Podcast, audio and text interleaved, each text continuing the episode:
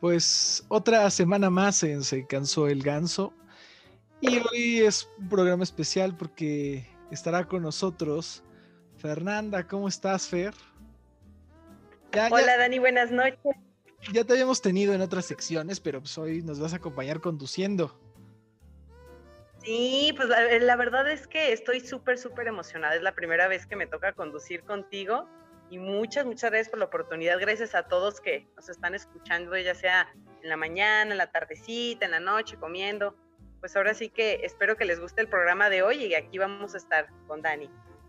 Exacto, a la, hora que, que, más les convenga, pero que nos escuchen. Y pues bueno, Fer, empezamos con noticias muy interesantes y muy mucho de qué hablar. Quedamos la semana pasada aquí, vamos a hablar de esto con Diego. Nos quedamos a platicando, pero ya sabemos quién es hasta el momento, según eh, todavía no el colegio electoral, pero ya tenemos un, esbozo claro de quién es el presidente electo de los Estados Unidos. Presidente número 46, ¿cómo ves? 46, efectivamente, pues sí, la verdad es que sí dio un gran, pues, eh, una gran sorpresa Biden.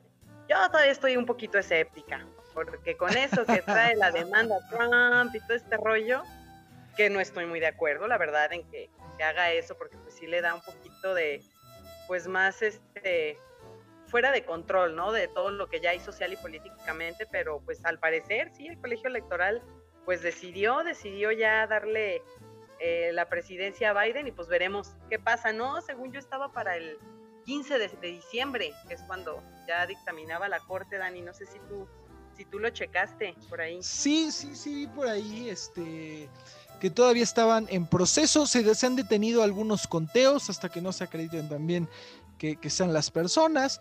Pero pues bueno, ya, eh, como dices tú, yo tampoco voy de acuerdo en esta polarización, que a lo mejor también puede ser que, le haya este que le dé una legitimidad, ¿no? Una, legitimidad más a Biden. Pero mientras tanto la gente sigue dividida en Estados Unidos, siguen los ánimos muy calientes eh, por ambos bandos, ¿no? Y pues sí es preocupante, yo creo que, que, esto se, caliente más. Regresamos, me parece, como a 1960, cuando estaba... A la Guerra Fría, ¿no? Así estilo Guerra Fría, pero... y aparte este, este, este, esta segregación racial, ¿no? También esta división racial que tenía Estados Unidos, ¿no? Siento que realmente es un país de eh, inmigrantes, ¿no? Y, y, eso es lo que no se ha entendido en un contexto, ¿no? Todos, no importa desde dónde vengan, tienen, deben de tener los mismos derechos. Es un país que así se ha fundado, ¿no? No hay pueblos originarios, bueno, sí los tienen, pero los tienen en reserva sin capacidad de decisión. Entonces, este, es como aquí en México, ¿no? Imagínate regresar a esa, eh, eh, bueno, aquí ya tenemos también nuestro, nuestra división, ¿no? Pero, pero regresar a esa división de blanco, de criollo, de negro, de indio, ¿no? Entonces... yo ahí sí creo que esta cuestión racial sí se debe mucho a, la narrativa que trae ahorita de moda toda esta cuestión de izquierda, de nueva izquierda. Creo que retomaron lo que es este todos los traumas, ¿no? De, las minorías, incluyendo esta cuestión eh, racial para eh, dividir todavía más. Sí, definitivamente, eso sí, yo estoy de acuerdo. Eh, Trump eh, para su campaña, pues no utilizó como tal una cuestión racista de él decirlo de su boca, pero sí como que lo dio a entender. Y nunca dijo que no, eh, pero tampoco dijo que sí. Entonces eso dividió todavía más, ¿no? Qué triste que, en Estados Unidos, eh, siendo potencia, todavía existan este tipo de cosas que a mí en lo personal se me hacen de países de plano retrógradas, ¿no? O sea, este tipo de, pensamientos eh, raciales, como dices, de segregaciones, híjole, se me hace bien feo, pero creo que, que, este movimiento ahorita que está eh, muy, muy incrustado en Estados Unidos, eh, tiene que ver con, em, con que hacen que sobresalga este tema, este tema de, del racismo, cuando en realidad no estaba tan, tan, tan marcado. Entonces, arraigado, ¿no? Arraigado. Pero yo te voy a decir algo, la verdad, eh, yo creo que este, pues mira, en primer lugar, yo creo que ese legado de los derechos estadounidenses, el we the people, ¿no? Este, no solamente es una imagen, al final de cuentas. ¿Por qué? Porque si vamos a cuestión de derechos, México tuvo primero derechos humanos en cuestión de, esclavitud, en cuestión de, decisión presidencial, en otras cosas, que ellos. Entonces esto es más que nada un mito que en este siglo XXI que se hace más evidente la, división o la poca estabilidad que tenían las instituciones y aparte las redes sociales y todo como lo vamos viendo vuelve más inestable las instituciones, devela qué es en realidad, cuáles son los puntos eh, que atacar ¿no? de, de, las instituciones estadounidenses, que no son tan firmes como ellos decían, ¿no? El, esto este puede ser un precedente de esta elección para analizar el sistema electoral en Estados Unidos, ver si esa democracia indirecta de algún modo funciona, es injusta o es justa, ¿no? Que yo, la verdad es que a veces eh, este, se me complica un poco entender un poco eh, esa democracia indirecta. Para mí, las democracias directas en lo personal son eh, una forma pura de democracia que al final de cuentas también se puede convertir en una demagogia, pero es una forma pura porque es la decisión pura del pueblo, ¿no? No sé cómo veas tú, Fer.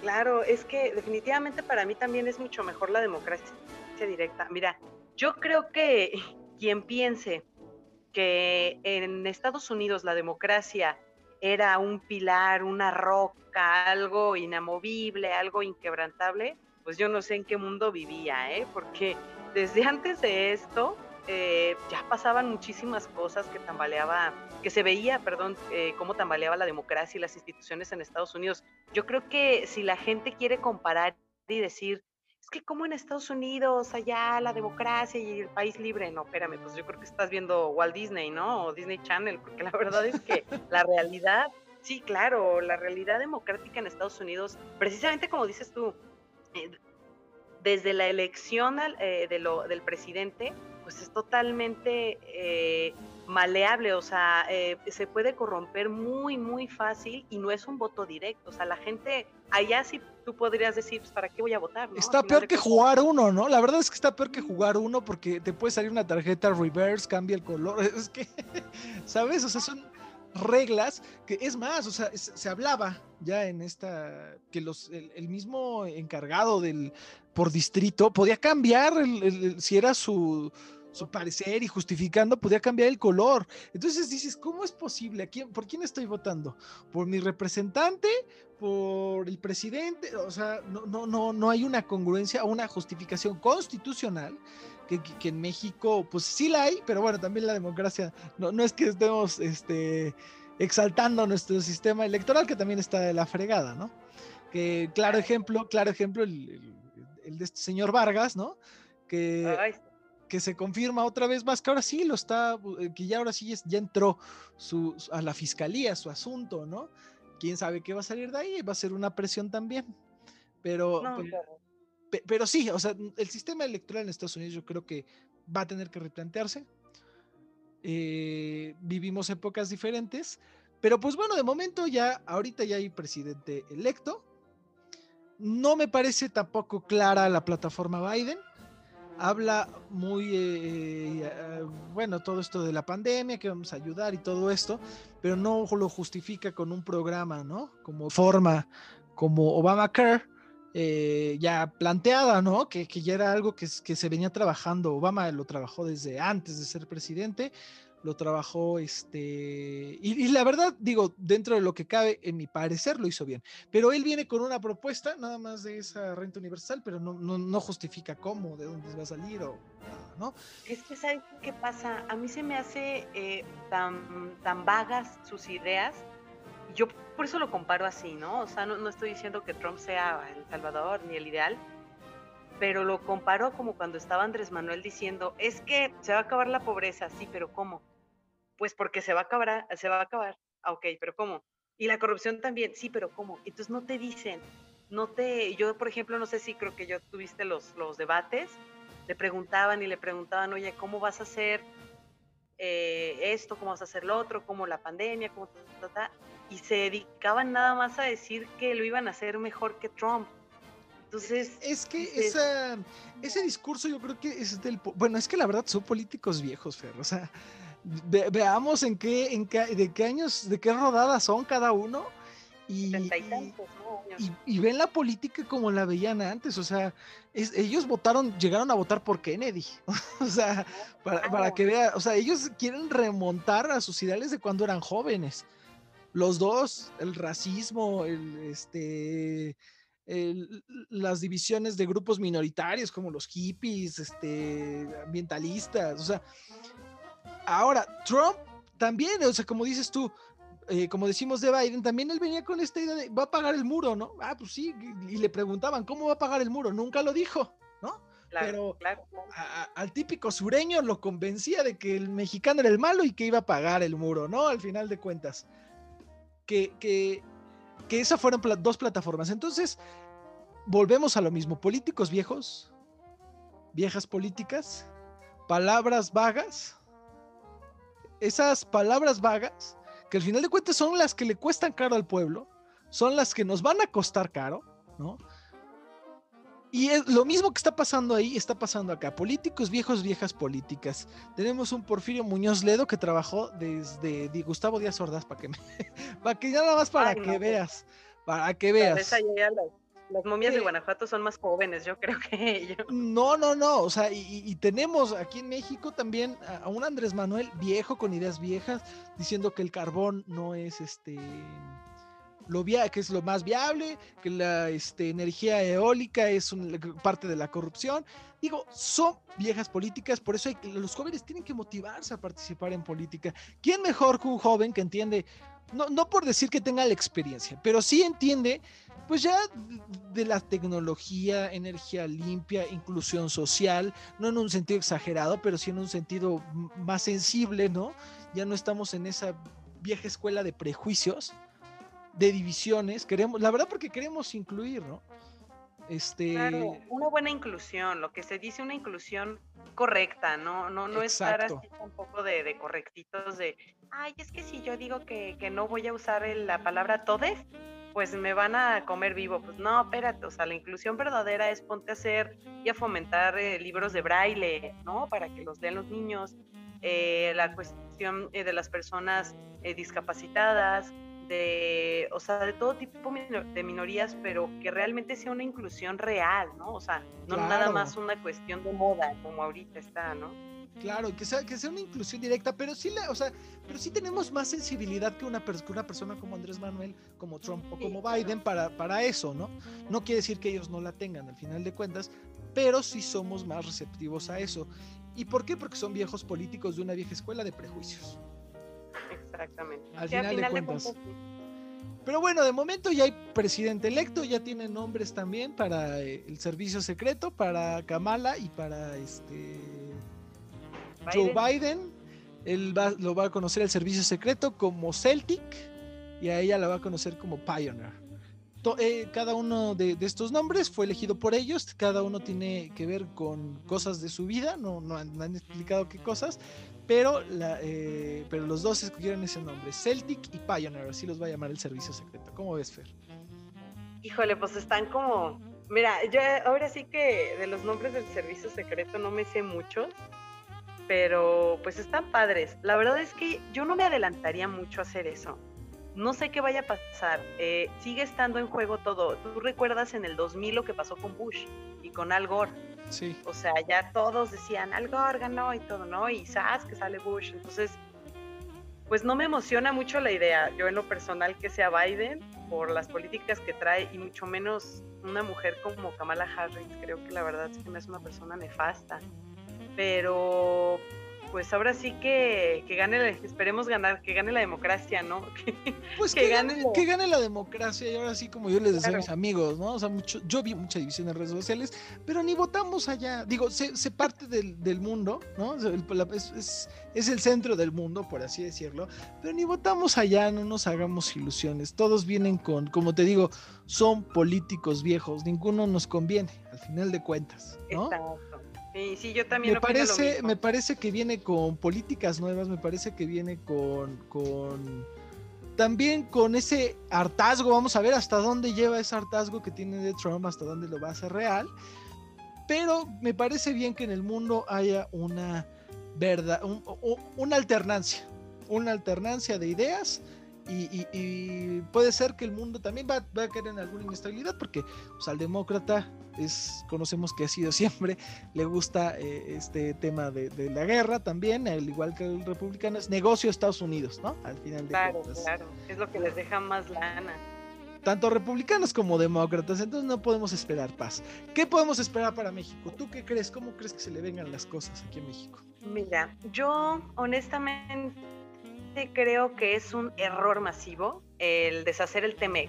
Lo que creo que se debe de hacer es em, como reformarlo, ¿sí me entiendes? O sea, obviamente el TEMEC tal cual como está ahorita no es algo que beneficie a los mexicanos, es algo que definitivamente Trump cuidó mucho eh, para que sea único beneficio para los americanos. Digo, está bien, es presidente de allá y él está cuidando los intereses de su país, pero creo que lo que debe de hacer aquí el presidente, Andrés Manuel, que yo creo que no lo va a hacer, pero eh, lo, correcto sería eh, modificarlo para que sea un win-win, ¿no? Un 50-50, tanto de Estados Unidos como de México, en el tema del agua de Chihuahua, por ejemplo, o sea, ese tipo de cosas que se pueden modificar para que sea beneficioso tanto para Estados Unidos como para México. Eh, y, lo que es borrarlo del mapa, el TEMEC como tal, sí creo que es un error fatal, fatal, pero pues ahora sí que hay que esperar, porque es algo que Biden sí dijo que iba eh, a acabar totalmente con ese TEMEC y pues probablemente hasta incluso se le pueda revirar la cuestión de la popularidad, porque al ser un tratado muy nacionalista para los americanos, eso muchos empresarios lo pueden tomar como agresión. Entonces, ahí va a estar muy interesante ver a ver qué va a pasar. Pues eh, puede ser que regresen hasta las mismas bases del Tratado de Libre Comercio, que eso sería el, el, menor de los casos, ¿no? Sí, claro, sería lo ideal, ¿no? Sería lo ideal que regresamos a ese Tratado de Libre Comercio y, también de estas bases del TECMEC, que era más que nada por, por pues sí, presión de, de, los Estados Unidos, que al final de cuentas esa era la forma de hacer política, al igual que fue toda la vida de Trump el aplastar para negociar. Entonces, este, yo veo cosas positivas que veo. Número uno, va a presionar a México para energías limpias. Eso va, a ser clarísimo. Ya es parte que está en la agenda. Eh, va a presionar a México. Me parece bien porque va a ver si nuestro presidente entiende, digo, respeta, como él dice, respetando la soberanía, ¿no? Pero, pero pues sabemos más o menos de dónde viene la orden, si no obviamente no fluye el dinero, ¿no? Va, va, a ser un observador importante en las elecciones en México. Sabemos que este personaje, Andrés Manuel López Obrador, todavía no se termina de descarar como lo ha, descarado, ha descarado. Hizo berrinche, ¿no? Hizo berrinche de que ganó Biden. Sí, claro. Bueno, es que yo creo que, yo para mí, eh, fue una cuestión más que nada Mira, te voy a ser bien sincera y no soy Chaira, ¿eh? que, que, mira que yo no soy Chaira, pero creo que ha sido lo único en lo que he estado de acuerdo con él en cuestión de ser prudente, porque todo puede pasar, es que vuelvo a lo mismo, o sea, todo puede pasar. ¿Qué tal que el 15 de diciembre o 16 de diciembre que delibera la corte dicen, no saben qué? Es Trump, ¿no? O sea, se le viene el mundo encima al viejito este, ¿no? Entonces, eh, yo creo que... El colegio electoral, ¿no? ¿O la corte? Bueno. No, es la Corte, la Corte Suprema. Sí, pero los votos, ¿no? retornarlo y que regrese al colegio, sí. Este claro. Eh, creo que, creo que sí fue prudente. Por ejemplo, creo que Bolsonaro tampoco lo hizo. El presidente de, Eslovenia, eh, tampoco Polonia. Vladimir Putin. Eh, Vladimir Putin, exactamente. O sea, sí hubo varios presidentes que dijeron, a ver, espérenme, espérenme, o sea, está padrísimo que en todos los medios ya lo declararon, pero es que estás dejando de lado la cuestión de la, de, las, de la legalidad, de lo judicial, o sea, entonces, ¿dónde quedaron las leyes que se hicieron? Pero te, voy, te, te voy a decir algo, te voy a decir algo. Yo creo, y a lo que veo, como ya van las cosas, no va a haber una decisión contraria a... Es más, mismos republicanos ya lo reconocieron. Ya mismos republicanos ya no, ya casi, casi sería una sorpresa el que el VAR diga que no en la revisión del gol, pero Este, lo interesante aquí es que ya, este, digo, tú decías los, los líderes del mundo que no lo felicitaron, ya del mundo, pues ya casi es la mayoría quien lo felicitó. Este, el día de ayer el Papa habló con él, ya lo hicieron públicos ambos. Le, en el comunicado dice que hablaron de, ciertos puntos y le dio la bendición. ¿Por qué? Porque es el presidente número dos de Estados Unidos que, es, que, que profesa la religión católica, ¿no? Bueno, pero bueno, incongruente porque pues profesa la religión católica, pero promueve el aborto, ¿no? Entonces, vamos a ver ahí qué tal, qué tal está. Por ejemplo, inclusión a las personas del mismo sexo me parece bien porque pues, como dijo Cristo, ¿no? Hay que aceptar a todos, amar, ¿no? Al final de cuentas eso es amor. No, no profesarlo, la cuestión de la sexualidad va más allá de la religión, ¿no? Cada quien su sexualidad la, la ejerce como quiere, eso ya es cuestión de cada uno, pero inclusión en ese punto es amor, me parece a mí. En el punto de, ya veremos qué pasa con, con el, este, ya veremos qué pasa con, el, con, la cuestión del aborto. Pero pues bueno, de momento los datos que tenemos, segundo presidente, que, es católico después de Kennedy. Este, al día siguiente de que, de que supera el número de estados que necesitaba, lo primero que hace es eh, organizó una misa, pidió una misa en acción de gracias por, eh, por su triunfo. Pero pues bueno, vamos a ver qué tal se va a poner más interesante que se va a poner por interesante la película en Estados Unidos, pero se va a más poner más interesante la película México Estados Unidos, vas a ver, porque eh, si llega a quedar Biden, no va a haber un acercamiento como el que tenía con Trump. Y eso para las relaciones diplomáticas que en este momento tiene México y para las cuestiones que quería hacer, Andrés Manuel va, va, este, va a tener eh, mucho, se va, se va a tener mucho de qué hablar, ¿no, Fer? Sí, la verdad es que yo también creo que el acercamiento con, con Biden de parte de Trump, digo, perdón, de, de Andrés Manuel, yo creo que sí va a estar muy complicado. Eh, yo creo que sí va, va como todo, ¿no? Andrés Manuel siempre revira las cosas y dice, no, aquí no pasó nada y todos somos amigos. A final de cuentas lo va a tener que hacer, o sea, eso, eso es mi, mi percepción. Yo creo que aquí la cuestión de, las elecciones de Estados Unidos se jugaron dos papeles muy importantes. Uno, la opinión pública, que fue la cuestión mediática y de redes y todo esto. Y dos, la judicial. Y creo que la, la opinión pública y de redes, pues ya la ganó Biden. Entonces, eso va a influir muchísimo en la cuestión de la decisión de la Corte, que también yo creo que va a fallar a favor de Biden, definitivamente. Yo estoy segura que, yo lo dije desde el principio, cualquiera de los dos que ganara iba a ser un relajo. Era un relajo y bien hecho. Entonces, este, pues vamos a ver qué pasa con México, porque pues sí, va a ser yo creo que un poquito tensa la situación con Biden. Mira, te soy honesta, no creo, hay mucha gente que está esperanzada, ¿no? A que, Biden ponga en cintura a Andrés Manuel y que haga muchas cosas y la verdad es que no lo creo. Yo creo que es un tipo que está más allá de eso. O sea, no le conviene poner en cintura al presidente del país que... Ah, no, no, no, claro. Directamente no lo va a hacer, ¿no? Pero sí, por ejemplo, como políticas como lo que te digo de energías limpias, ahí lo va a poner en cintura.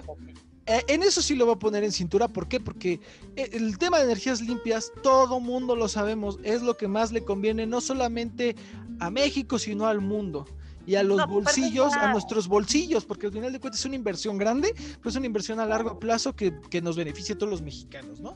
Sí, aparte es parte de la agenda de, del 2030, o sea, lo que es las energías limpias, eso está genial, a mí me parece excelente y si es una barrabasada lo que hace Andrés Manuel, eso yo creo que va a estar muy bien. Yo me refiero a, una cuestión general, ya de, de, ah, política. Ya más fuerte, ¿no? O sea, sí, sí, sí, claro. Yo creo que ni Trump ni, ni Biden lo iban a hacer. ¿eh? Ahí más bien como que es, ellos van a hacer a final de cuentas lo que les convenga a sus países, mientras estén bien con México, aunque a México se los lleve cantiflas así, literal, no sé cómo se dice. Sí, sí, sí. Este, pues no creo que hagan mucho, la verdad, esperemos que sí. Yo sí tengo la esperanza de que sí puedan eh, por lo menos presionar en, cosas más importantes.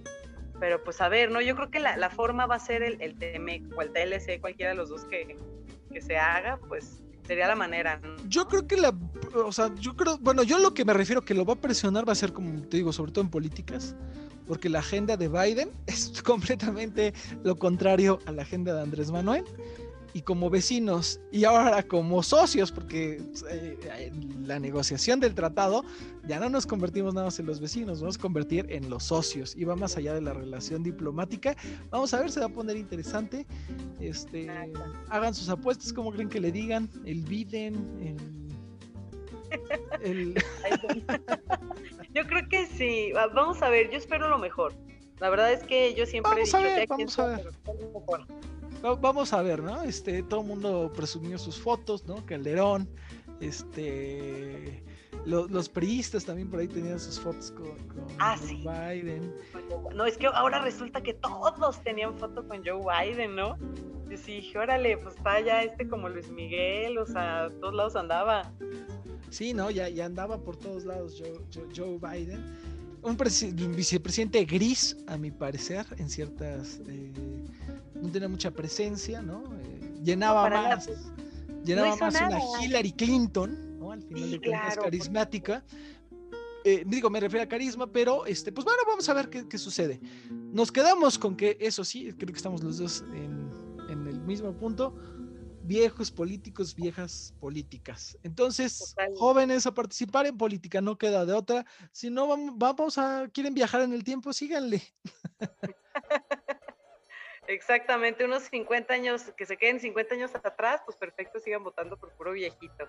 ¿no? Yo creo que una de las, de las figuras buenas para los republicanos era Ted Cruz, pero pues ahí a ver qué pasa para dentro de cuatro años, ¿no? O, o, Jeff este, Bush también hubiera sido una de las promesas ya no tan jóvenes, pero sí buenas para, el Partido Republicano.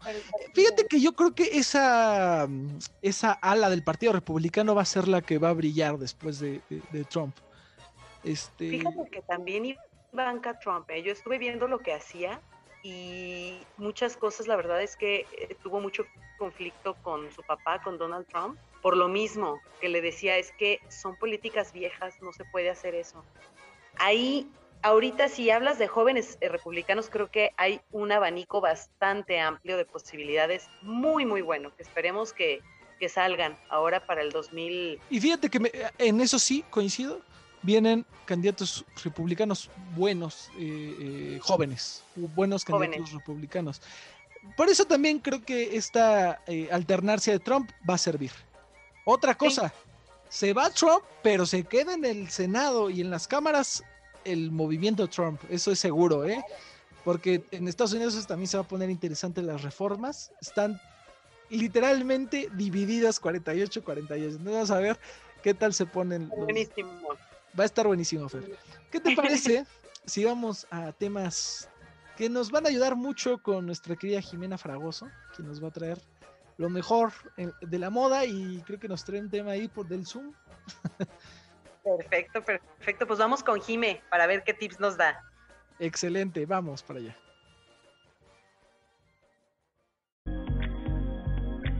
A continuación, de moda con Jimena Fragoso, una sección llena de las últimas noticias de la moda para verte y sentirte bien.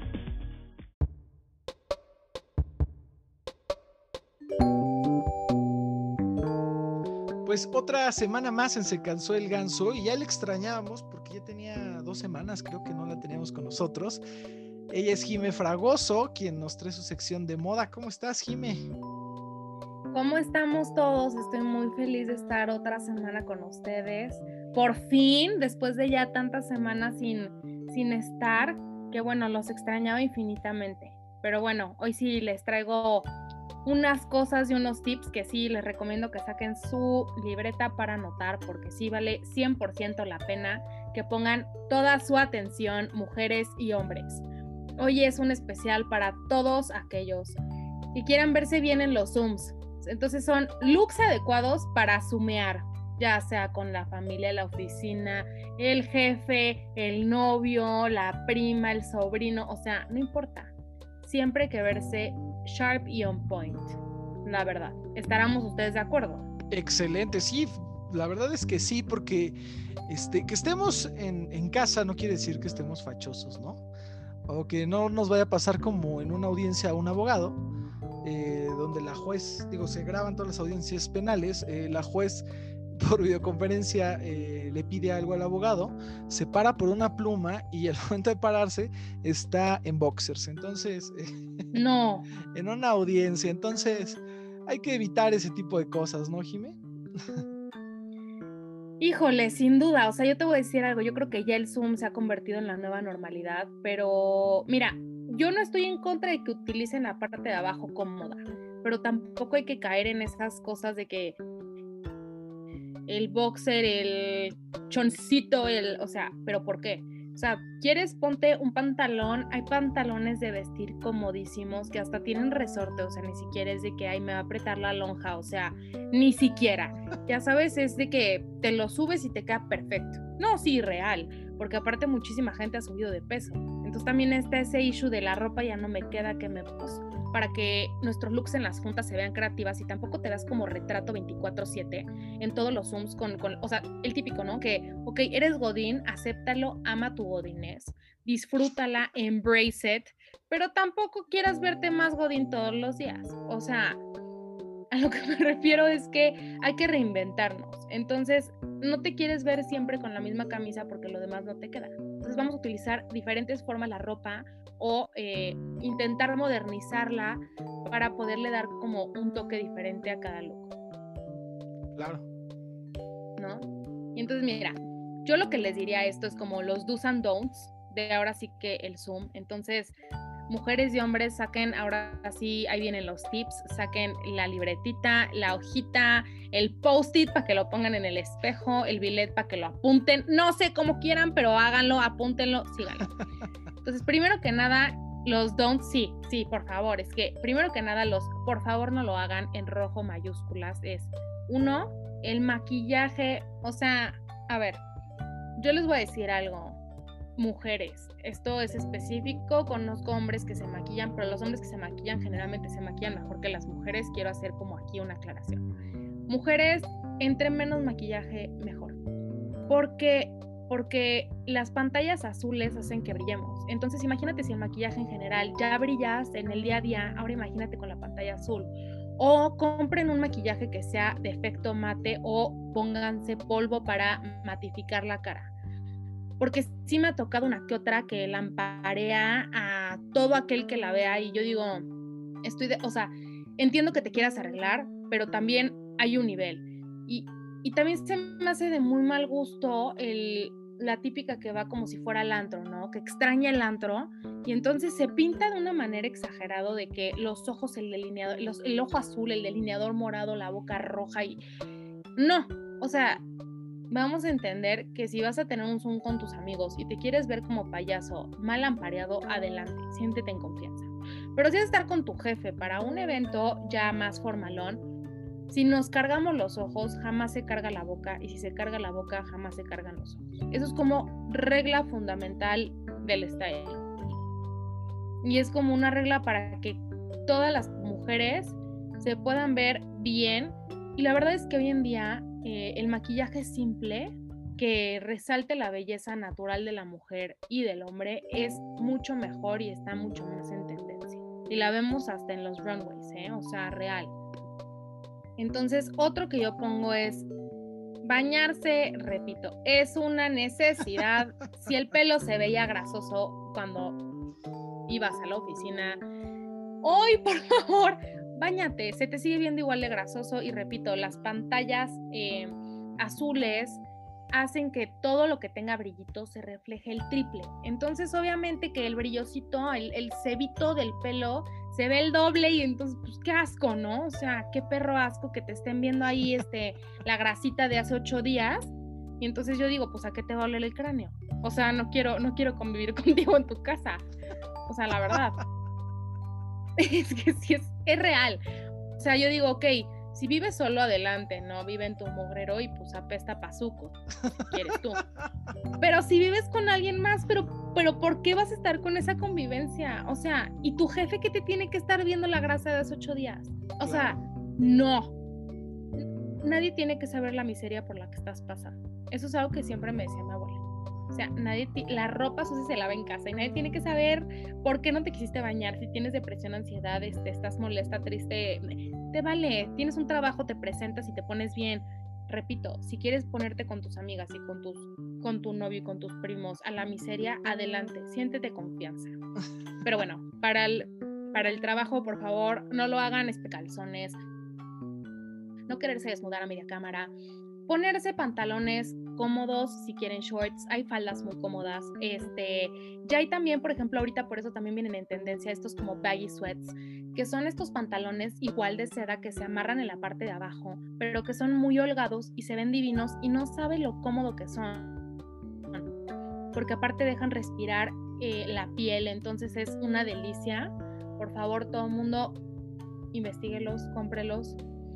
Y bueno, un please don't es el brasier negro y blusita blanca que vemos muy secretarial. Y les juro que no tengo nada en contra de las secretarias, pero es que de verdad el brasier de color con blusas de transparencia o con blusas blancas no se ve bien. Y específicamente las transparencias creo que es algo que puede caer mucho a la vulgaridad y realmente no está padre es como la utilización de escotes. Por favor, es que por favor no, o sea, si vas a estar en un, en un Zoom, intenta que tu escote no sea abajo de cuatro dedos, abajo de la clavícula. Entonces, eh, eso creo que es como importantísimo. Eh, no usar, repito, no usar eh, blusitas brillosas ni nada que tenga como lentejuelitas, porque pues nadie quiere estar reflejándose y sentirse lampareado mientras te están viendo en el, Zoom. No dar el botonazo. Yo entiendo que a veces, pues bueno, el closet ya quedó un poco atrás, ¿no? Ya engordaste unos kilitos, este, acá el panecito, la tortita en la mañana, que el huevito con chorizo. Deja de tragar. O sea, o no te pongas eso. Ponte una t-shirt que se te va a ver mucho mejor que tu botonazo y de verdad hasta te vas a sentir más como no, es que a ver, díganme si no es súper incómodo estar viendo el botonaxo del compadre a todo lo que da con una apertura casi casi de 10 centímetros y dices, compadre, es que creo que esa... ¿Ves? Te estás muriendo la risa porque es que es cierto. Compadre, que esa camisa es del 2010. Es que aquí no, lo pueden ver nuestros amigos. No lo pueden ver nuestros amigos, pero aquí Fer se está atacando de la risa de lo que está...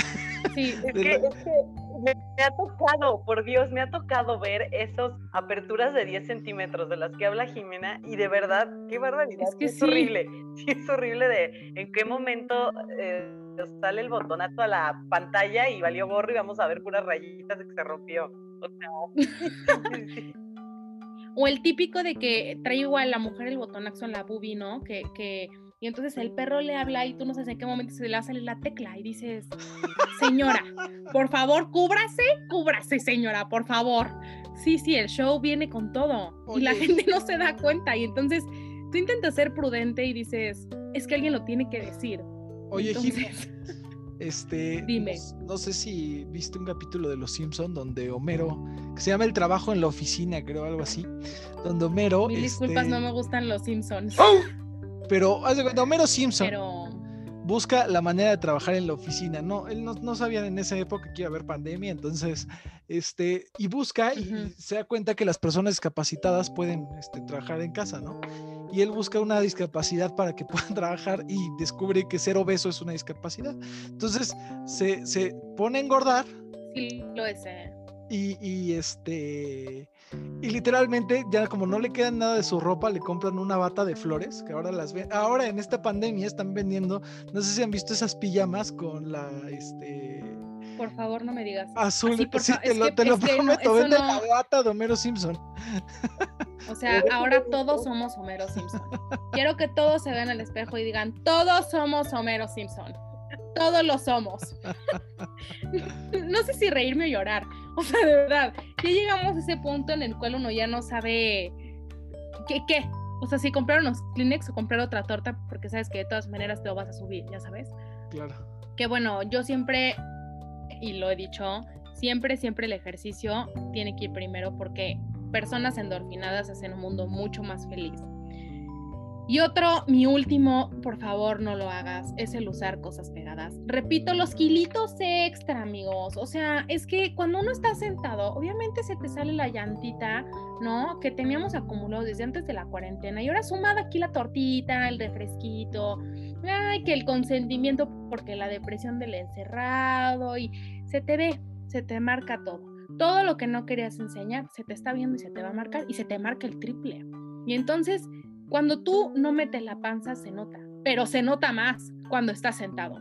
Entonces, no se pongan cosas pegadas, no lo queremos, no nos gusta, estache, error, falso. Y ahora les voy a decir las recomendaciones para sumear.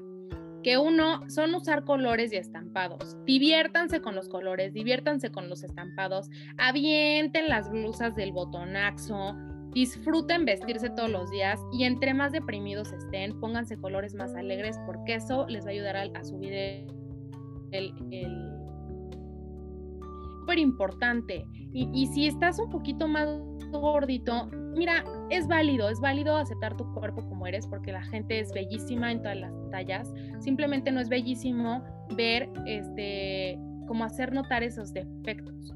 Entonces, evita, evita, evita como remarcar los defectos.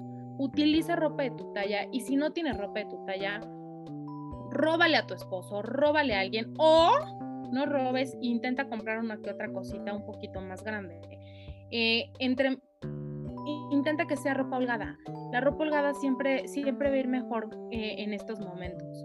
Entonces, eh, en lugar de utilizar mangas de tirantes, si tienes calor, usa tal vez una t-shirt de mangas cortas o eh, de esas camisas que no tienen botones, que son como largas, cerradas, con mangas anchas. Igual los solanes vienen muy en tendencia y me parece que es muy bonito y le da un look a tu estilo muy padre, entonces creo que también te puedes divertir con eso.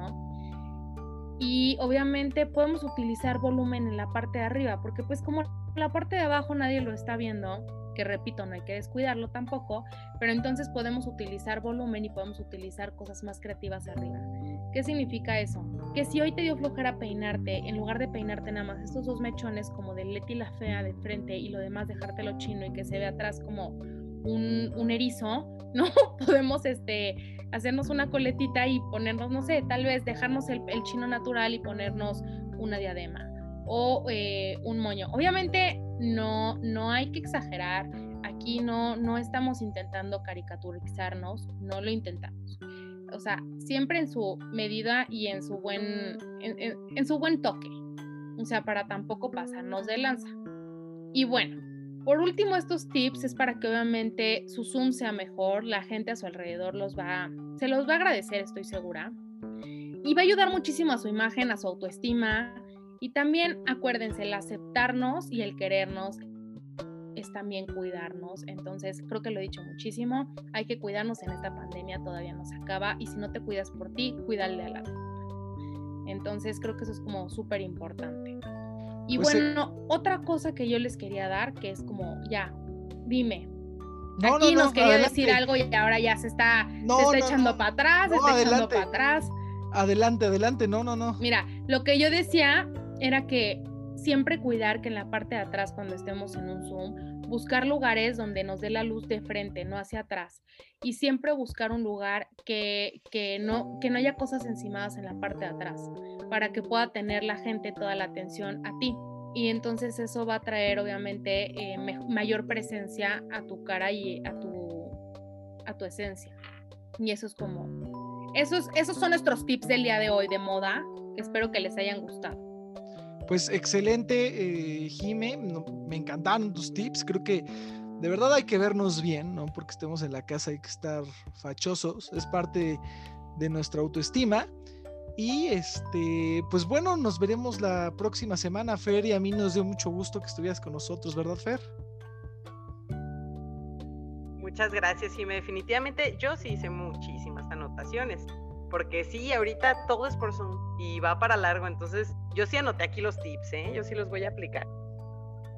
Ay, perfecto, no saben lo feliz que me hace saber que les gusta y espero que a todos los que nos escuchen también les guste. No olviden seguirnos en nuestras redes sociales y buscarnos en YouTube como DA List para más tips. vamos a seguir haciendo como diferentes anotaciones de lo que vamos a hablar en el, en el, en el podcast, entonces para que estén al pendiente también en YouTube y en Instagram. Les mando un fuerte beso a todos y pues bueno, muchísimas gracias por tenernos una semana más con nosotros. Gracias, Jime, te mandamos un besote. Excelente, excelente, Igualmente. Nos vemos, un abrazo. Ahí me mandan foto en sus Zooms, por favor. Excelente.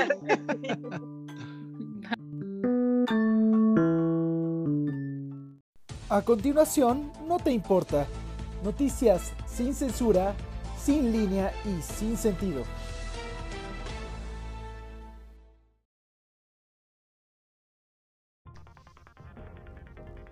Pues otra semana más en No te importa, noticias sin censura, sin línea y sobre todo sin sentido. Pues bueno, y esta semana va a ser muy especial porque nos acompaña Ana Dueñas. Ella va a ser la invitada de honor de, este, de esta sección. ¿Cómo estás, Ana? Muchas gracias, Dani, por esta maravillosa invitación que, que encantada de hacerla contigo. Pues muy bien, ¿y qué noticia nos tienes para, para esta semana? Pues fíjate que eh, empezamos con que en Mesa, Arizona, en Estados Unidos, en un hospital en el área de cuidados intensivos, 16 enfermeras curiosamente quedaron embarazadas al mismo tiempo. ¿Del mismo departamento? Del mismo departamento, todas. Eh, se dice que ellas se enteraron porque empezaron a subir a redes sociales pues la noticia que estaban embarazadas y los nacimientos esperan que sean entre septiembre y enero del siguiente año. O sea, va a estar lleno el hospital.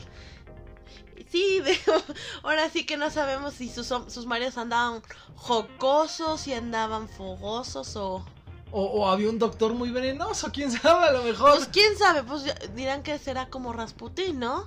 Donde pone el ojo, pone la bala. Pero pues este ni raspa ni Putin. Bueno, sí, muy raspa, pero Putin no. Eso, eso ya quedamos claro que no. Y pues bueno, van a, van a llenar ahora sí quién las atendería del parto, quién sabe. Y pues sí, bueno, si sale alguno con una cara de un médico, ya sabemos a dónde reclama. Ya sabemos a, sí, sí, Eso, eso, de curioso como que yo le veo la sospecha, ¿no? Y bueno, pues continuamos con otra noticia de No te importa. Y pues bueno, para continuar te comento que esto pasó en Denver. Un agente del FBI le disparó a una persona por error en una fiesta. Esto sucedió cuando la gente del FBI dejaba de estar en funciones y al estar bailando en una fiesta se estaba divirtiendo en la pachanga. En un duelo de breakdance, al dar la vuelta se le salió un tiro y le disparó en una pierna a una persona. No puede ser. Se diría por ahí, señor juez, mi delito es por bailar el cha-cha-cha, ¿no? Pues su delito. pero su delito de él no fue por bailar el cha-cha-cha, su delito fue por bailar breakdance y como tú dices tú, va a afrontar eh, la policía de Colorado. Dice que el agente del FBI enfrentará cargos penales y aparte eh, va, va, también a afrontar un procedimiento interno en el FBI. Ah, pues mira, muy manchado de haber quedado y continúa. Su expediente. Pues aparte del expediente, hay otra. La pierna también de sangre. Pues sí, o sea, pues manchado, manchado, sí le fue. Sí, sí, sí. pues mira, continuando con noticias manchadas, te comento que en redes sociales un usuario llamada, llamado Malvina del Olmo eh, recomendó a todos los de su género del sexo masculino el uso de toallas higiénicas. De toallas sanitarias para caballero, claro. Ya nos, esto ya no es cuestión de género, señores, ya nos estamos universalizando. Hasta las toallas sanitarias son para hombre. Argumentando que estas eran eh, muy cómodas y que no se veían. Ayudando así a que no evitar manchas de orinas manchas y manchas de de semen eh, por el cual pues bueno pudieran llegarse por ahí a notar pues bueno como sabes tú las reacciones fueron muy variadas. Y hubo gente que hasta... No, ya, ya me espanté cuando dijiste, como sabes tú, dije, ¿qué, qué pasó? yo, yo, yo no sé nada. ¿eh? Pues mira, no sabemos unos secretitos. no, no, no, pero yo de, eso sí, de, de, eso sí yo no. Ajá, pero comentabas. En las redes sociales, bueno, las reacciones en redes sociales ya sabemos que, gente, el mundo es mágico hubo gente que apoyó la, la moción que sorpresivamente los 11.000 comentarios que hubieron en Twitter eh, hubo gente que hasta lo relacionó con la homosexualidad. Pero si vemos las imágenes, pues son Pues- las panties de las mujeres que usamos a diario. Pues no tiene nada de raro. Entonces, Pues mira, una de esas estaría bien para recomendarle a nuestro presidente Andrés Manuel López Obrador, porque ya luego ahí hay unas fotos donde mancha el pantalón, entonces, pues hay que mandarle su dotación porque por- porque aparte usa un color de pantalón muy sugestivo, eso de- mírame, mírame lo que me pasó a fuerzas. Pues miran, ya no tarda en cambiar de, de toalla masculina sanitaria a pañal de adulto mayor, ¿verdad? Sí, no, él, él- él ya, no le, ya no le tocaría eso, pero sí, la verdad, qué, qué- qué incómodo, ¿no? No, pues bueno, las redes sociales cuentan. Y ¿Quién bueno, y señores, si van a comprar eh, toallas femeninas, digo toallas masculinas, ya no femeninas, por favor, cuando vayan a la farmacia, pídalas, pero con alitas. Las más importantes de No te importa. Me dio mucho gusto que estuvieras con nosotros, Ana. Muchas gracias por la invitación y espero estar pronto de regreso. Muchas gracias.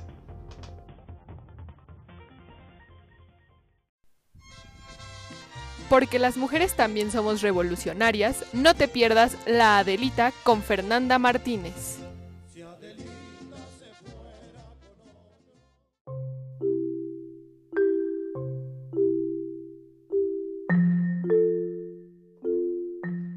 Pues Fer, aparte que nos acompañas como, como conductora, tenemos tu sección La Delita para que no se pierda la costumbre.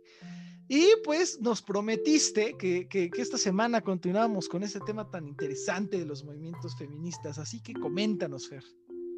Efectivamente, Dani, pues muchas gracias. Mira, sí, como comentas, pues ya comenzamos con la sección revolucionaria de la Delita, con su servidora Fernanda Martínez desde Guanajuato, la cuna de la independencia. Y efectivamente, Dani, el día de hoy les traigo a continuación el tema que tratamos la semana pasada. Bueno, si se acuerdan, ¿verdad? De las olas feministas, pues vamos a terminar con este tema que la voy a dividir en dos partes porque es muy importante, pero es extenso. Entonces, pues el tema es el feminismo neomarxista o tercera ola feminista, feminista, perdón, también se le conoce así. Y bueno, pues pongan muchísima atención aquí, porque iremos uniendo varios puntos y aclarando, por si hiciera falta, que el feminismo que pasó, a descri- que pasó ahorita a describir tiene la particularidad de moverse, no en el terreno de las reformas políticas formales, como el liberal, con el sufragio y el voto de la mujer que comentábamos en la primera ola, tampoco en el terreno casi excluyente de la economía como el marxista de la segunda ola, sino más bien en un campo mucho más vasto y más complejo también, que es el de la cultura. Bien, se dice que el surgimiento de esta tercera ola fue gracias a la publicación La mística de la feminidad de Betty Friedan en 1963. En este libro, Friedan dice en resumidas cuentas que la liberación de la mujer no fue lograda con las victorias feministas en el terreno de los derechos civiles y políticos. O sea, para ella los aspectos culturales del rol femenino, entre comillas, representa todavía una opresión hacia las mujeres. O sea, por ejemplo, ser madre o esposa, eso es eh, opresión para ella. De hecho, en palabras de la autora, dice, de acuerdo con la mística de la feminidad, la mujer no tiene otra forma de crear y de soñar en el futuro. No puede considerarse a sí misma bajo ningún otro aspecto que no sea el de madre, de sus hijos o esposa de su marido. Con esto pues vamos viendo cómo se va formando la narrativa de este discurso feminista cultural. Y bueno, damos paso entonces ahora sí a lo más radical, o sea, lo que viene a darle en el clavo a esta ola, que es el libro El segundo sexto de Simone de Beauvoir. Ella es francesa. Ella es bien conocida como una marxista de hueso colorado, apoyando abiertamente a Mao en China. Incluso ella redactó un libro para apoyarlo, cuyo fin era que en China no se abandonara el comunismo ortodoxo que se estaba llevando y que consistía en asesinatos masivos, en torturas, en campos de concentración, etcétera. O sea, eso por citar algunas cosas, ¿no? Por ejemplo, de hecho, hoy hay un museo en Shantou, que es una región de China, donde se exhiben los horrores que Beauvoir en su momento celebró y que apoyó eh, con Mao. Y bueno, en efecto, pues como les comenté, sí está horrible, horrible. Como les comenté, pues en el programa pasado, aquí viene también lo que es la introducción a la ideología de género, que tiene su origen y su desarrollo en el seno de la ultraizquierda, como a continuación les voy a explicar. Bien, este movimiento no se trata de un fenómeno ideológico que se desprende de alguna corriente de centro izquierda o socialdemócrata o izquierda moderada, o sea, no, no, no. El libro del segundo sexto de Beauvoir enmarca el necesario cambio cultural de fondo en costumbres, creencias y en lo moral. Su esfuerzo por explicar el conflicto a través de una mezcolanza entre marxismo y psicoanálisis ya encuentran antecedentes nada más y nada menos que en la escuela de Frankfurt, donde precisamente en esa universidad se desarrolló la teoría del neomarxismo o el marxismo cultural. El tema central de este libro es que la mujer es un concepto socialmente construido, o sea, es decir, carente de esencia artificial, siempre definido por su opresor, el hombre. La famosa frase que en resumen, eh, que resume, perdón, la propuesta teórica de Beauvoir es no se nace siendo mujer, se llega a hacerlo, eso es lo que ella dice. Ella pretende recuperar esa identidad perdida de la mujer. Yo sé que suena súper fumado y totalmente lunático, pero es que eso es lo que vemos que esta ola adapta y se esfuerza al 100% para que las mujeres lo adopten y, realmente lo están adoptando. Entonces, el primer concepto que ella eh, toca es el existencialismo explica Beauvoir y tiene como referencia a su pareja Jean-Paul Sartre. Ellos son franceses. Y él afirma que el ser humano no es nada más que aquello que él hace de sí mismo. O sea, no existe nada como la naturaleza humana. Todo lo que se refiere al ser humano es el resultado de los procesos históricos. Un ejemplo de lo que pretendieron estos dos personajes es decir, que el ser humano por derecho puede abolir la, maternidad, pero no se, pero por Dios, o sea, no se puede escapar al destino que por naturaleza es finita, o sea, el ser humano es finito. Imagínate, le esperaría pues la total extinción del ser humano. Entonces, ellos no lo ven. Digo, esto no quiere decir que la historia y la cultura no moldeen una incontable cantidad de caracteres del ser humano y pues de ninguna manera pretenderíamos negar tamaño verdad, ¿no? O sea, el hombre es naturaleza, pero también cultura, pero en ese orden. Primero naturaleza y luego cultura. Y es por esto que la cultura triunfa cuando no va en detrimento de la naturaleza. O sea, el problema de esta mujer es que considera que nada de lo que biológicamente es propio de la mujer puede ser considerado actividad. Para ella parece haber misoginia atrás de sus argumentos cuando decreta que engendrar, amamantar no constituyen actividades, solamente funciones naturales. Y por eso la mujer no encuentra en ello el motivo de una altiva afirmación de su existencia y sufre pasivamente su destino biológico, es lo que dice Beauvoir. Entonces, ¿de dónde saca la escritora francesa que el hecho de traer una nueva vida al mundo y bregar por su cuidado y desarrollo no está afectado por ningún proyecto? O sea, ella jamás tuvo hijos entrada, ¿no? Ni supo lo que era, eh, era ser madre. Entonces, es paradójico que para Beauvoir la vida no sea un proyecto, pero matar sí. Entonces, esto, por ejemplo, queda claro en 1975, donde la, escritora, la escritora perdón, declara que la mujer no debería de quedarse en casa para criar a sus hijos y que la sociedad debería de cambiar totalmente para que las mujeres no tengan esa opción porque eso las oprime y que mientras exista esta opción de ser madre, pues no vas a poder ser una mujer completa, eso es lo que Beauvoir dice. Con esto, pues nos pasamos a la segunda parte que viene siendo el desarrollo de la ideología de género, donde en su obra esta mujer declara que el sexo como dato natural no guarda ninguna relevancia. El género lo es todo para ella. Ella dice que no importa lo que el cuerpo trae naturalmente, importa exclusivamente cómo se socializa el individuo la estrategia que el feminismo elaboró tiene ahora un predominante carácter cultural. La liberación no solo ha de concretarse con la incorporación de esta mujer, de, la mujer, perdón, en el mundo económico del trabajo y la productividad. Que dicho esto, pues eso es excelente, ¿no? Que se incorpore la mujer en el mundo económico de trabajo y productividad. Pero ahora el feminismo tiene como finalidad la destrucción de la superestructura que es moral, religión, este, la cuestión jurídica y lo familiar, ¿no? A esta escritora le siguen los pasos una americana que se llama Kate Millett, quien ella va a ser primordial hincapié en el concepto de género para rechazar todos los datos de la biología, y defiende el carácter cultural de género definido como la estructura de la personalidad conforme a la categoría sexual. Es decir, la modificación completa cultural de nuestra sociedad. O sea, para Millet, y lo que dijo en una de sus frases icónicas, es que lo personal es político. Con esto, ella comenta que el patriarcado se vuelve un régimen político, el cual debe ser abolido. Y con esto, pues la familia pasa a ser considerada como la principal institución social que reproduce esta estructura patriarcal.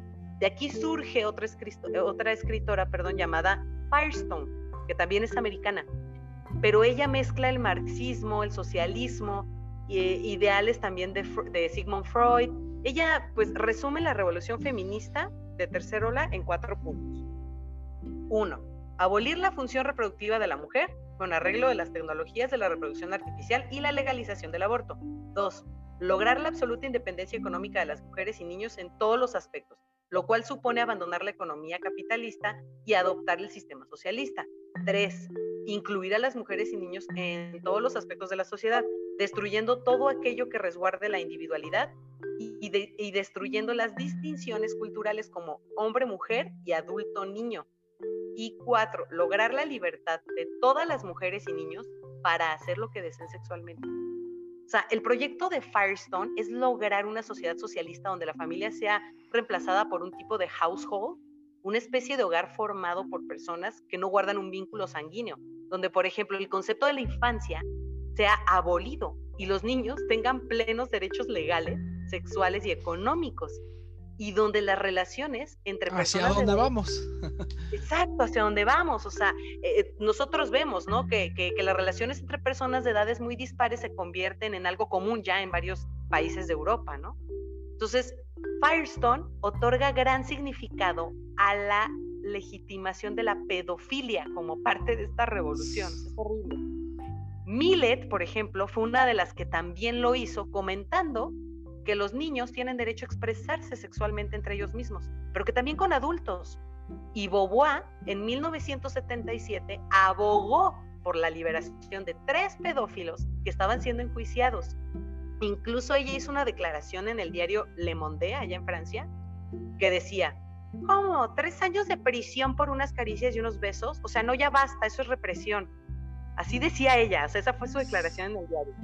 Entonces, ellas alegan que con esta liberación los niños pues no van a crecer reprimidos sexualmente. Incluso Simón de Beauvoir recomienda que la primera relación sexual del niño sea por parte de su madre, para que haya más confianza. Pues con esto va reventando obviamente todo vínculo familiar y se empieza a desmoronar el concepto de familia que está ligado al capitalismo.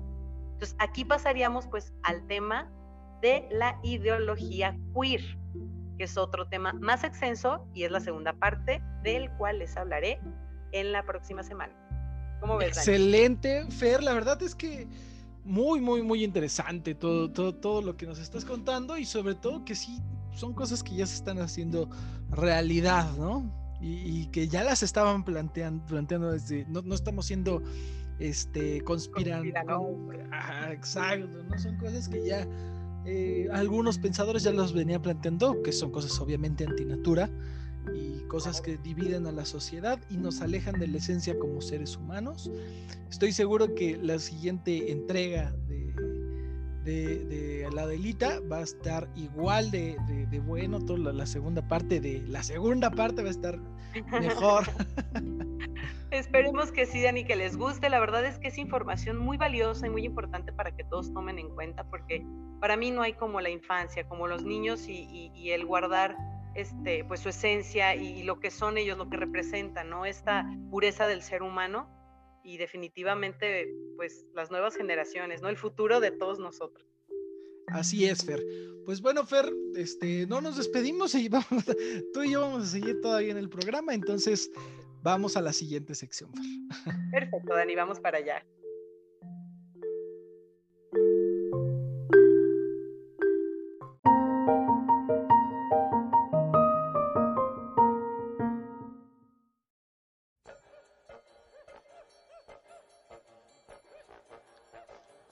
Pues estamos ya terminando este programa de Se cansó el ganso Y pues ya me da mucha tristeza, Fer, ¿cómo ves?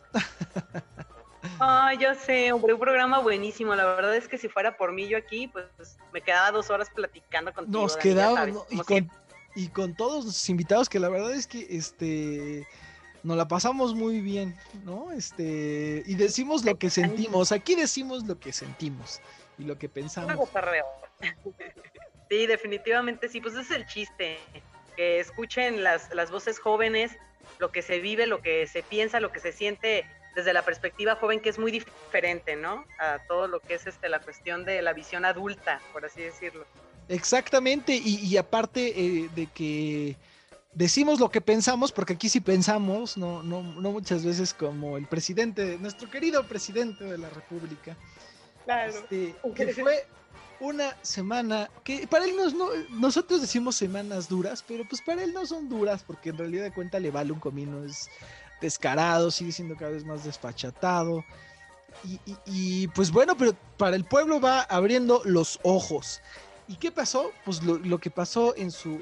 Ya fue hace una semana, pero siguen, seguimos con los problemas de las inundaciones en Tabasco, donde la gente realmente se está dando cuenta de quién es Andrés Manuel López Obrador. ¿Por qué se está dando cuenta de quién es? Porque le vale un verdadero comino. ¿Cómo ves, Fer? Y aparte me tocó ver cómo lo abuchaban, ¿no? O sea, que no pudo ni terminar un discurso, no recuerdo dónde fue, que ya de plano lo estaban abucheando. Y una vez también Eso que fue en llegando el al norte. aeropuerto ahí. Bueno, no, pero eh, ahí en Tabasco, una vez llegando al Ah, sí. Tuvo que pasar de rapidito, rapidito, rapidito a su caravana porque estaban, pero que se lo comían vivo. Pero ahorita más, ¿por qué? Porque el presidente ante las inundaciones no tuvo la sensibilidad. Primero no tenía la sensibilidad ni siquiera de pararse. No, se, no se paró el día que empezaron las inundaciones. Debió de haber ido el día viernes de la semana pasada.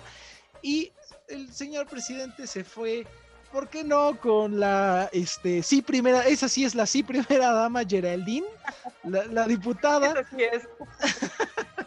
Porque la otra dice, yo no soy la primera dama, pero ya entendemos por qué, porque la otra sí es la primera Oye, dama, ¿no? Es que Este, tiene primera, primera dama y la no primera dama. Él sí es, es, es diverso. dijo, él, él sí, él sí aplicó, este, él sí aplicó, tú no vas a ser primera dama, y ella dijo, no, para la otra, él sí aplicó para la otra. Sí, para la otra, literal, para la otra. Pues va, órale, Geraldine. Ya Eh. lo estaba preparando desde campaña. Sí, ¿no? Y aparte el Twitter, ¿no? Se, eh, yo les recomiendo a la población de Tabasco que se suba a las partes, que sus familiares a las partes altas. Pero pues él, él sí se va a subir a las partes altas, ¿no? De otra manera, ¿no? Ese día. Pero la No, gente... No, y, y qué desfachatez también. Una foto que vi, perdón, de, de Twitter hoy, no sé si lo viste, desayunando huevito con chilaquiles, con Monreal ahí. O sea, dices, oye, ¿qué onda? O sea, la gente está inundada, está sin comer, está sin casa. Y tú subiendo fotos, desayunando. O sea, no, No, espérame. y, y no me acuerdo qué- qué quién falta ay, de empatía y de respeto. Subió una Fue foto, Monreal, pero no, no me acuerdo quién subió una foto, Fer, que donde estaba el presidente, pero en las inundaciones, y subió una foto que era Photoshop, pero fue alguien de gobierno. Y que hasta le hicieron memes de. Le, le hicieron memes de, de los soldados de Star Wars, los, los, este, los soldados del Imperio, ahí en Tabasco, ¿no? Dicen, aquí también está. eh.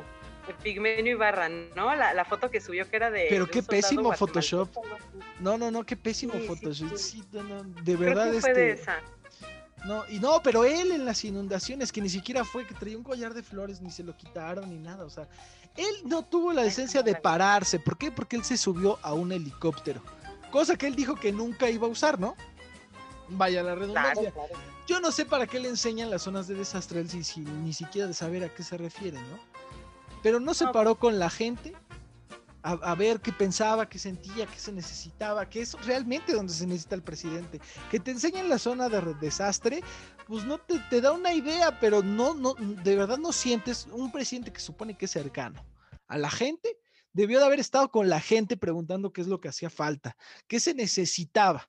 Y él se sube a un helicóptero, este, ya le preguntan, no, no da un fue el mismo día del posicionamiento de, de Joe Biden, este, dijo ya voy a dar posicionamiento, luego le preguntan sobre eh, por qué no se paró en las zonas eh, afectadas y dice que porque no tenía tiempo.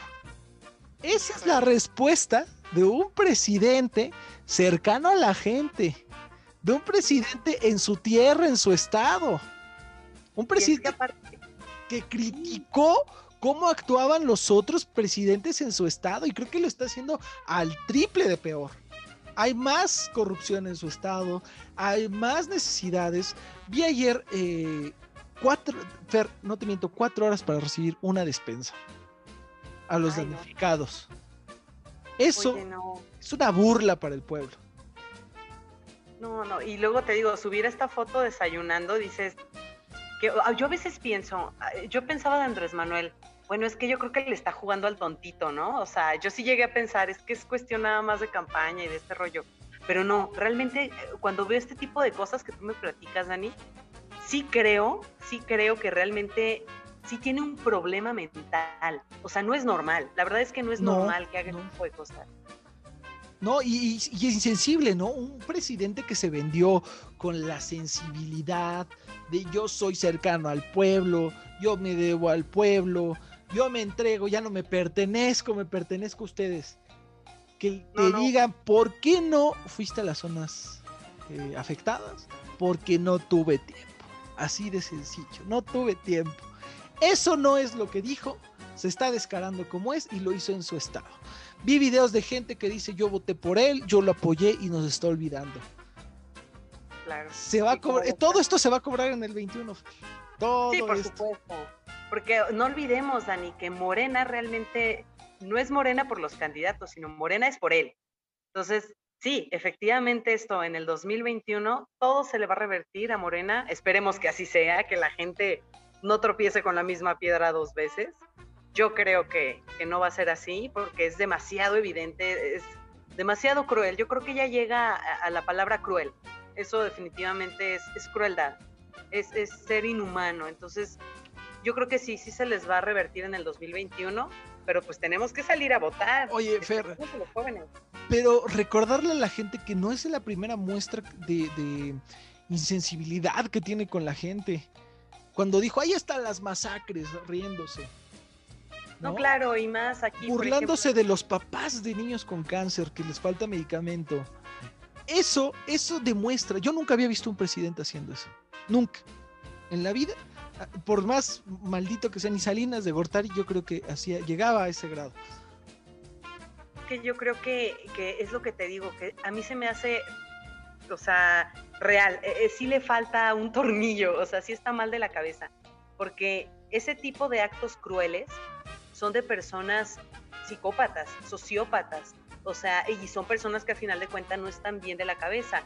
Eh, eh, la manera en cómo expone la tragedia y la, de, la, desgracia de tantas personas como las de las masacres, los niños con cáncer, los feminicidios, todo este rollo, eh, híjole, la verdad es que ya ni siquiera cae en acto de campaña malo, ¿no? O sea, ya es una crueldad de una persona que sí está mal de la cabeza, que es un sociópata y un psicópata, o sea, de hecho creo que por ahí hubo un estudio, ¿no? Hizo por ahí un psiquiatra un estudio de él y sí, sí comentó que, que tiene rasgos de un psicópata, entonces yo creo que es totalmente válido. No, y aparte lo que dice las mañaneras y lo que él dice son pláticas en privado que tiene con los demás y que él se las cree, ¿no?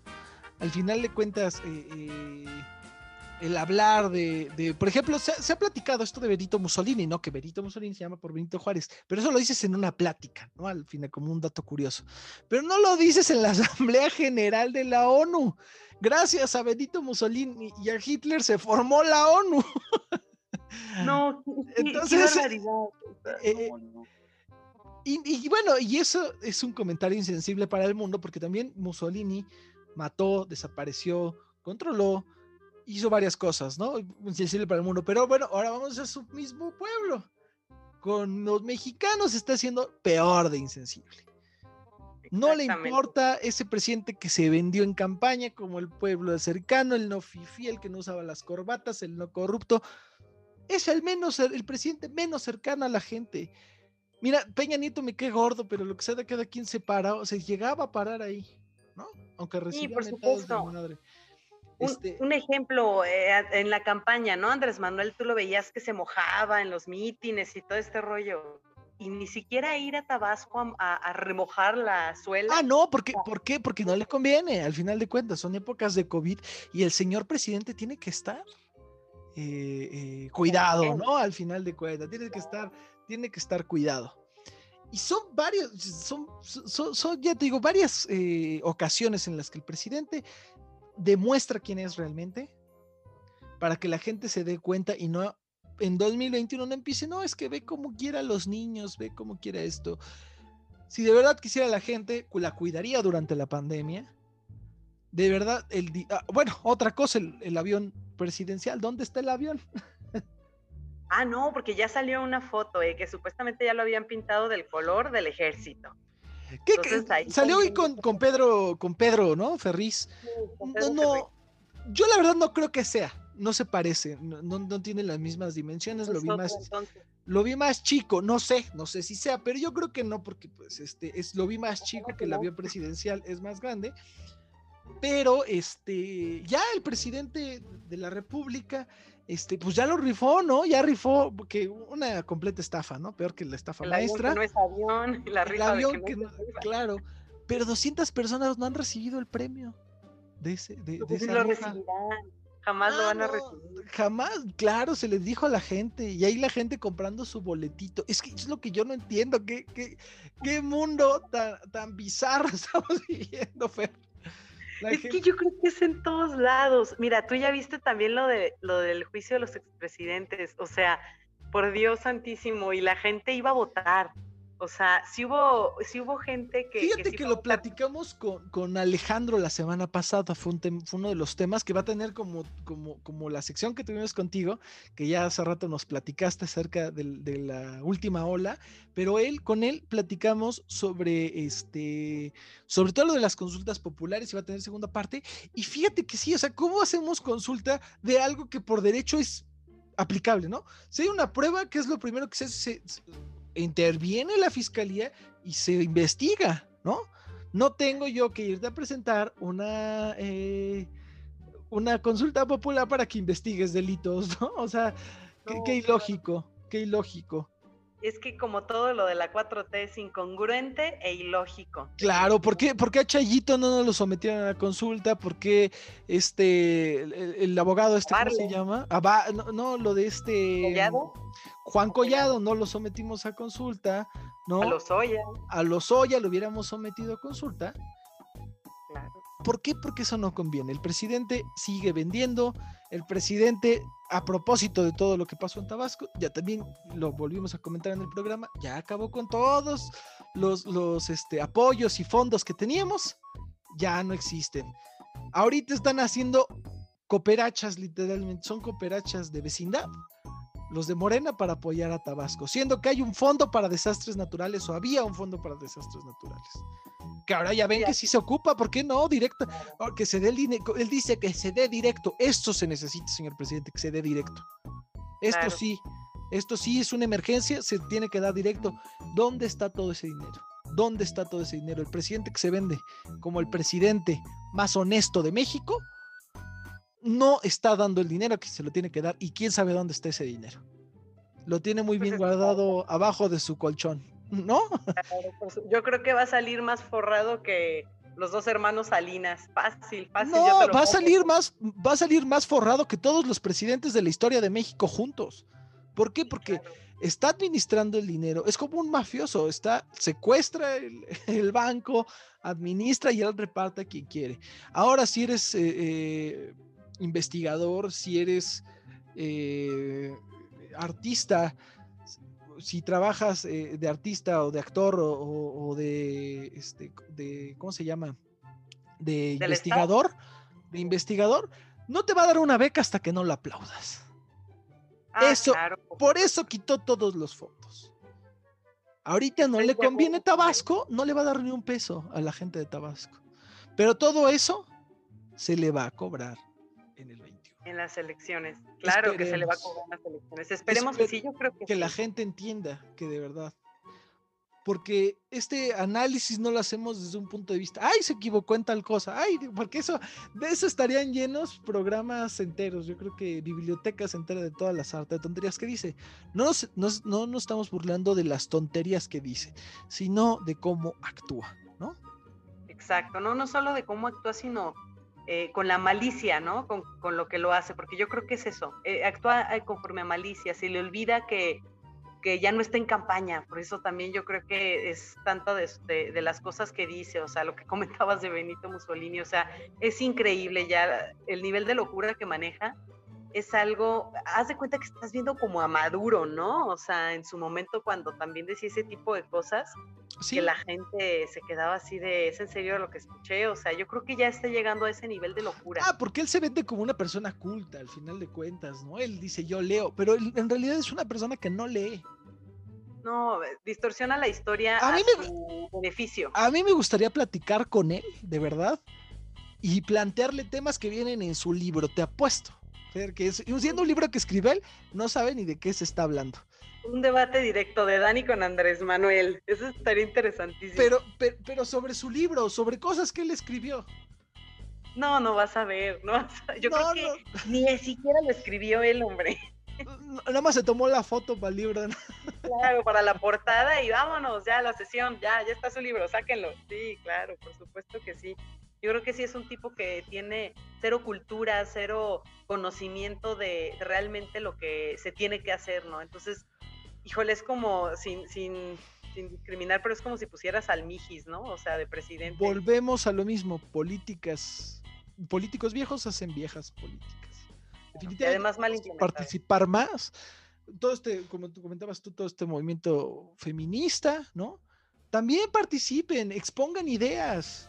No, no, nada más que se queden protestas en la calle, participen en política. Todas las ideas son bienvenidas en un país democrático, pero que se hagan no nada más eh, que se quede ahí al aire, ¿no? Que se quede eh, en protesta y ya, ¿no? Que se, que se hagan y que se reformen y que se hagan leyes al respecto, participen en cargos de, de elección popular.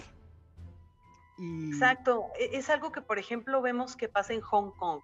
En Hong Kong empezó a pasar eh, cuando tomó el control el, eh, China de Hong Kong políticamente, pues empezó a pasar eso, ¿no? Los jóvenes salieron a la calle, empezaron a manifestarse y se dieron cuenta de que lo que tienen que hacer es participar en la política. Entonces empezaron a armar eh, su partido político, eh, les dio, eh, votaron por ellos, o sea, obviamente te estoy hablando en un plazo de un año, ¿no? O sea, muy poquito. La cultura de la gente en ese sentido está muy atrasada desgraciadamente aquí y definitivamente yo creo que sí se debe, en vez de quedarse en una ventana rota o en una puerta rota, pues mejor participa en políticas y haz políticas que realmente le sirvan a lo que tú estás, por lo que tú estás peleando, ¿no? Claro, claro, y, aunque no concordemos todo, es bueno, pero ejercítalo con tus derechos, ejerciendo tus derechos políticos. Esa idea, la mejor manifestación que puede hacer uno es ejerciendo sus derechos políticos. Y pues bueno, con ese pensamiento nos vamos, Fer. Me dio muchísimo gusto este, recibirte en este, eh, que me acompañaras de, de co-conductora, por favor, tuve una conductora de primer nivel. Y pues nos vemos la próxima semana, ¿te parece, Fer? Muchísimas gracias, Dani. Al contrario, muchas gracias a ti por darme esta oportunidad y yo encantada. Ya sabes que aquí estoy apuntadísima y muchas gracias a todos por escucharnos. Y pues aquí estamos, Dani. pues mira, ¿eh? antes de despedirnos, se, me estaba pasando, me encuentran a mí en redes sociales como arroba Daniel Duf. ¿A ti, Fer? A mí me encuentran en Twitter como arroba FerMTZA. Ah, excelente. Y pues a todos juntos nos encuentran como arroba se cansó el ganso. Nos despedimos con este tema musical dedicado para nuestro presidente Andrés Manuel, a ver si ya le entra un poco. Esperemos que sí, Dani. Nos vemos. nos vemos, nos vemos, Fer.